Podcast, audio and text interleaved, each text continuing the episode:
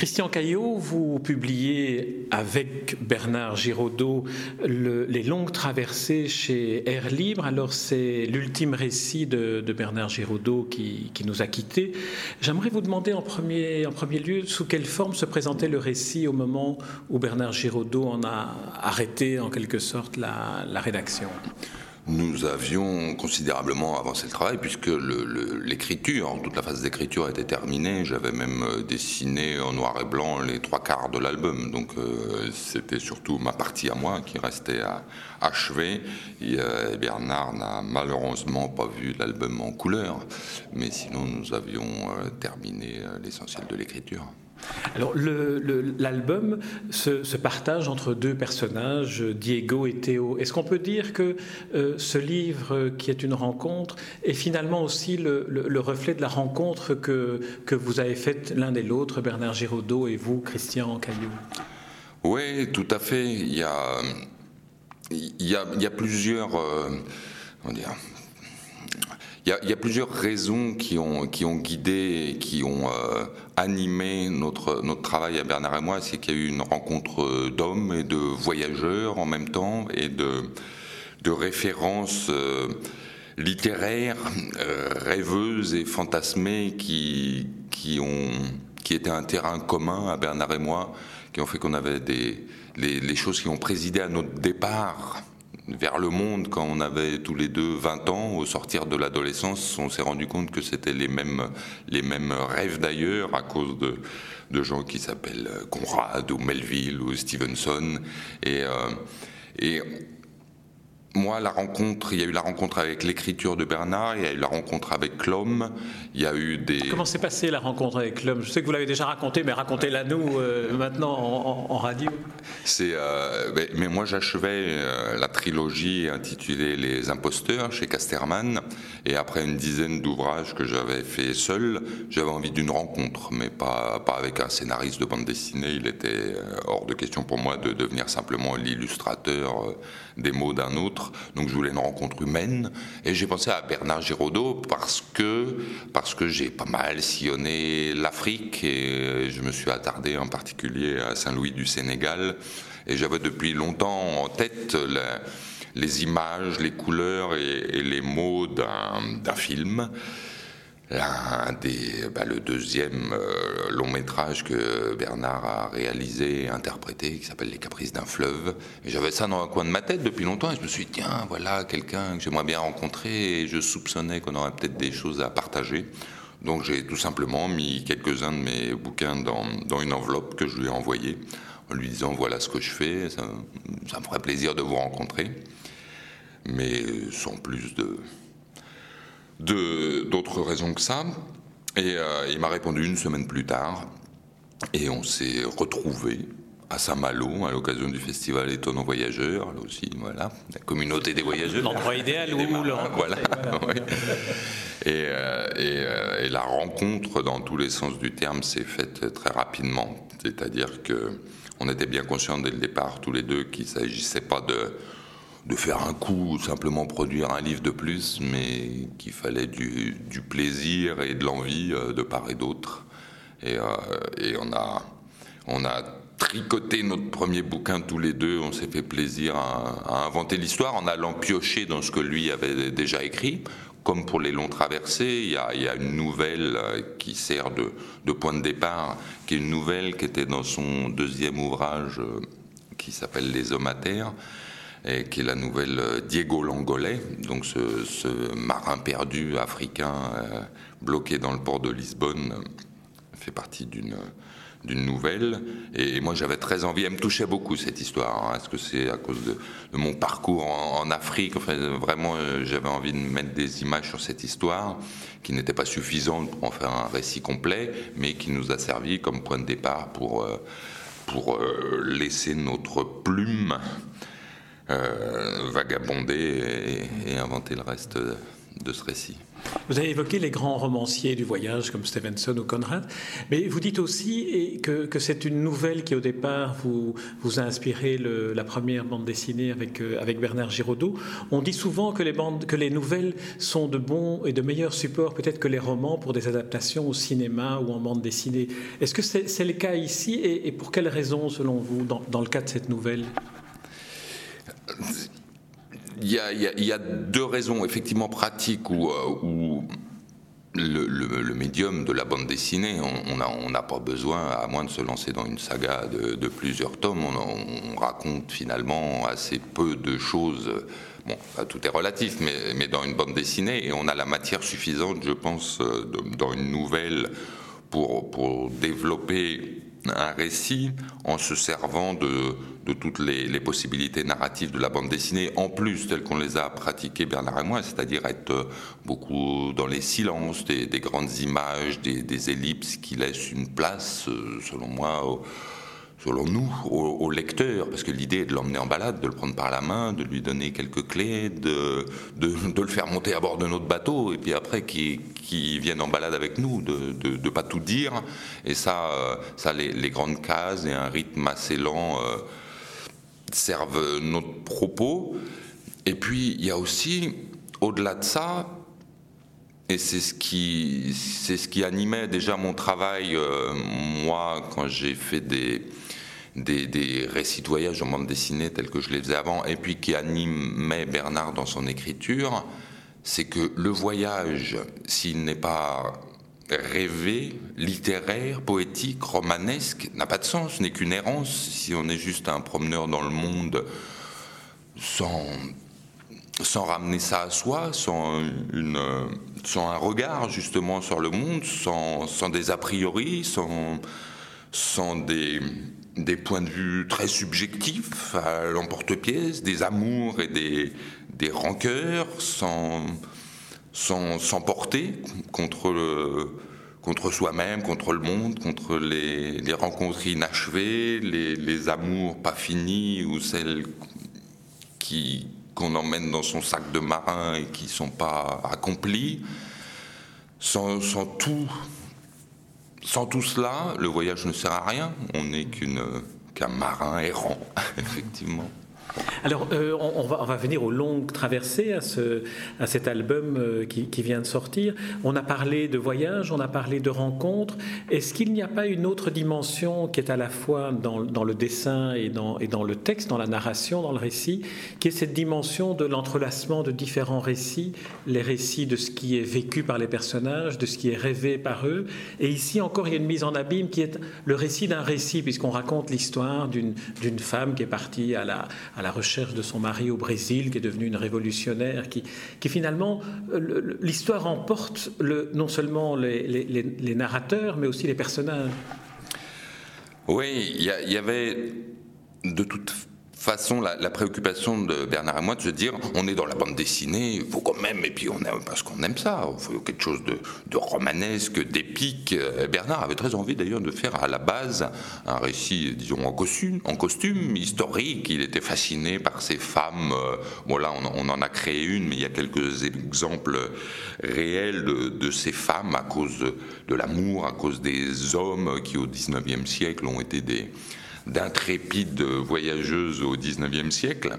Et puis moi, en même temps, j'ai fait part de, cette envie euh, par rapport à Diego Langolais, cette nouvelle. Donc on a, on a voulu mêler tout ça. Et puis, parce que ça, c'était notre, notre euh, j'allais dire, fond de commerce, mais en tout cas, ce qui, ce qui nous animait, c'était euh, l'idée des des, des, racontards de, de, marins, des histoires justement, on ne sait pas ce qui est vrai, ce qui n'est pas vrai. Est-ce que dans tout ce que Bernard a écrit, je n'ai jamais posé la question parce que, le mystère subsiste me va très bien de savoir si ça lui est réellement arrivé, si euh, il attribue à lui-même des choses qui sont arrivées à d'autres.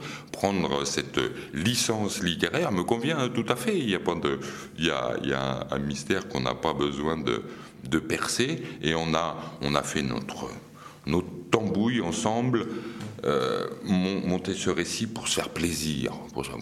C'était l'idée maîtresse.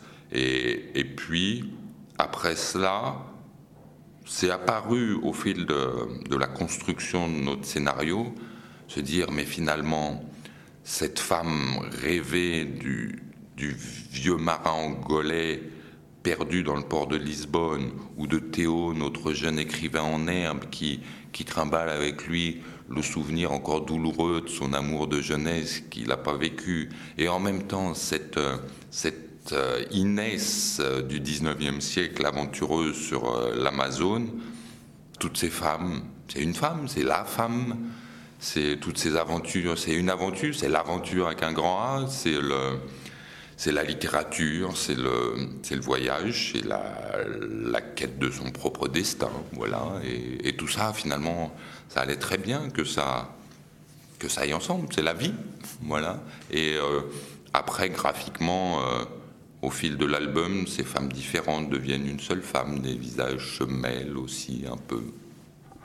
On comprend à, vous écouter euh, que euh, vous, êtes le couple Giraudot-Caillot, non pas un couple où chaque fonction est bien, est bien délimitée. Vous êtes en même temps scénariste et dessinateur, et lui, finalement, avec la projection de son imaginaire, est aussi dessinateur et, écrivain.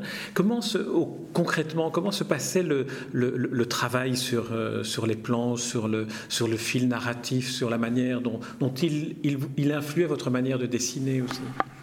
Oui, même si dès le départ, on s'est dit, on s'est dit, soyons riches de ce que chacun de nous est, gardons notre voix, mais mettons-la vraiment côte à côte pour créer une troisième voix, pour, pour, pour, pour exprimer cette rencontre. Concrètement, ça veut dire que moi, j'ai été frappé par la beauté vraiment de, son écriture. Je trouvais d'une poésie brutale, je trouve ça une très belle écriture. Et donc il était évident pour moi qu'elle devait être présente. Ça pouvait pas être, on pouvait pas être dans un simple dialogue de bande dessinée, salut, comment ça va, bonjour, au revoir. Et, d'où la présence vraiment d'écriture, de pavés de textes littéraires. Je voulais qu'on garde la langue de Bernard lui aimait beaucoup aussi mon travail, donc euh, même s'il était rompu à l'exercice de l'écriture scénaristique, euh, il, connaissait mal la bande dessinée. Ça, je m'en félicitais. Donc tout était, le, ce langage-là euh, était inventé lui et moi. Mais quand je lui disais, par exemple, vois, ici, on n'a peut-être pas besoin de texte. Regarde cette image muette exprime les choses. Il comprenait immédiatement. Il me disait effectivement, ça fonctionne. En même temps, il avait une grande exigence dans l'écriture c'est-à-dire que euh, les effets faciles, comme on peut en avoir par le dessin, une, couleur, euh, voilà, un peu trop appuyée, ou des, effets graphiques euh, juste pour faire joli, il me dit oh là là, Christian, attention, on a réussi, soyons plus serrés, voilà, soyons exigeants avec nous-mêmes pour ayons une base bien solide pour après la garder comme support pour des envolées peut-être plus littéraires ou romanesque. Et concrètement, en fait, notre travail, on était à toutes les phases, euh, disons, d'élaboration ensemble, tous les deux. J'allais passer euh, jusqu'à une semaine chez lui, où on vivait en fait ensemble, et on se mettait à la même table. Et puis ça commençait par, euh, il jetait les premiers dialogues, et je jetais sur le papier les premiers croquis. Et puis évidemment, il y avait des phases plus laborieuses pour moi. Dès qu'on dessine, ça prend plus de temps, donc je rentrais chez moi j'avançais un peu là, le, travail, euh, on passait du, croquis très rapide, à peine esquissé, à quelque chose d'un peu plus élaboré. On se retrouvait quelques jours, on affinait les dialogues en même temps que le découpage. Et puis voilà, par couches successives, on a, on a avancé le travail. Mais ça se faisait vraiment à chaque fois. J'ai même pour notre premier album pas intégré euh, jusqu'au dernier moment, l'outil informatique le permet, pas intégrer les bulles pour jusqu'au dernier moment pouvoir retravailler les textes et les incorporer à chaque image, puis pour que euh, jusqu'au l'ultime instant on puisse euh, affiner les, textes et leur place dans, l'album. Vous avez souligné l'importance de, la qualité, de préserver la qualité de l'écriture littéraire de, Bernard Giraudot, de ne pas la transformer en dialogue de bande dessinée. J'aimerais qu'on parle un peu maintenant du côté dessin. Euh, vous avez un dessin qui est euh, à la fois ligne claire, mais qui est en même temps extrêmement, extrêmement lyrique, extrêmement expressionniste. Comment est-ce que vous, vous, combinez moment est-ce que vous voyez qu'un personnage ligne claire comme le petit Théo ou le petit Diego correspondent au, casting idéal? Et puis, comment intégrez-vous cela dans, les, grandes, les grandes images qui font pleine page, où on a, on a comme ça la, majesté du navire en, partance il y, a, quelque chose, en tout cas avec la collaboration euh, avec Bernard et ses récits euh, essentiellement maritimes, euh, qui s'est révélé, c'est que j'étais beaucoup plus ligne claire avant. Effectivement, il y avait un trait un peu, euh, un peu minimaliste où j'étais à la recherche d'une d'une ligne essentielle, disons, assez, assez fragile. Et euh, ça, comme une évidence, euh, ça convenait pas au, récit tel qu'on l'a abordé avec Bernard et j'ai eu besoin de plus de matière. C'était pas assez sale en fait. Il manquait la soute, euh, la graisse dans les soutes des machines. Il manquait euh, l'onde qui mouvante pour les tempêtes de la mer. Donc peu à peu, mon, mon trait graphiquement est devenu plus charbonneux, plus je suis là pour ce dernier album, même passé euh, au, pinceau et à l'encre de Chine pour avoir vraiment plus de, matière, plus de saleté, disons. oui, plus de matière, c'est pour être plus juste. Plus de cambouis, pourrait-on dire. Plus de cambouis, de mazout. Oui, oui. Et euh,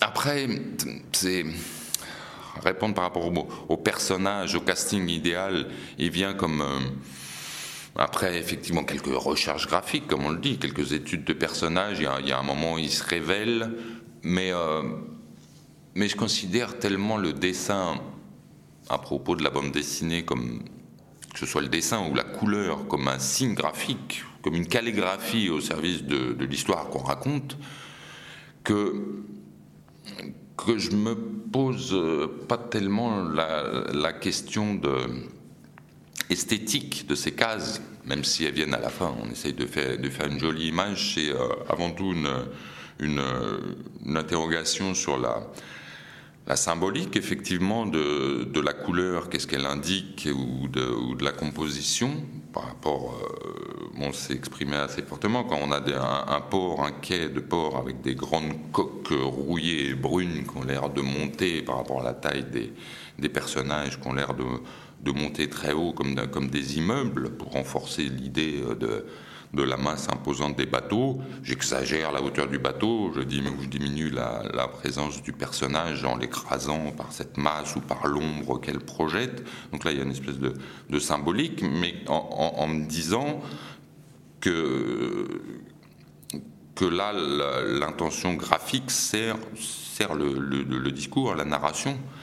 Et, et la lisibilité pour se, pour, euh, pour se passer des mots et des, indications, euh, comme je le disais tout à l'heure, euh, clé en main pour le lecteur, mais être plus dans l'impression. Dans oui, c'est vrai que cette confrontation entre le, dessin ligne claire et puis l'expressionnisme euh, dans, les grandes masses, et aussi dans la couleur, parce que vous utilisez parfois la couleur pour signifier ou le sentiment ou la violence, comme ces mers qui deviennent rouges après une confrontation entre, entre des personnages. C'est la couleur rouge euh, inhabituelle et très expressionniste dans, ce dessin rend davantage encore le, sentiment qui est, qui est vécu par les personnages. Ça, c'est une, une, recherche que, que vous faites euh, qui vient spontanément ou c'est vraiment quelque chose sur quoi vous travaillez beaucoup avant d'y arriver?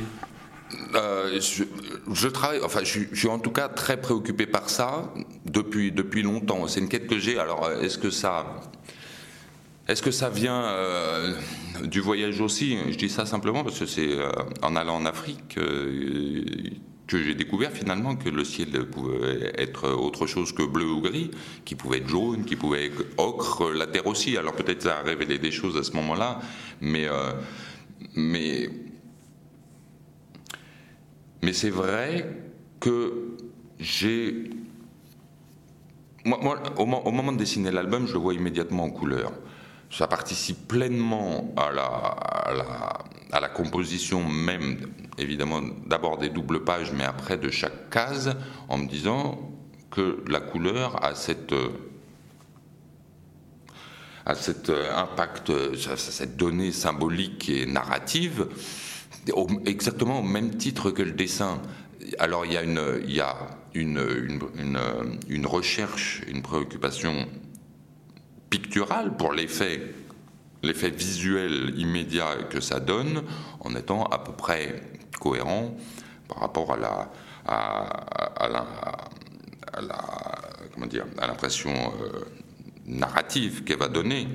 Je, suis effectivement euh, tout le temps préoccupé par l'idée de pas avoir besoin d'écrire euh, que le jour se lève, mais simplement une rupture de lumière, l'ombre qui change de côté, ou, ou, la place, la place de, du ciel qu'on donne par exemple, ou à, la,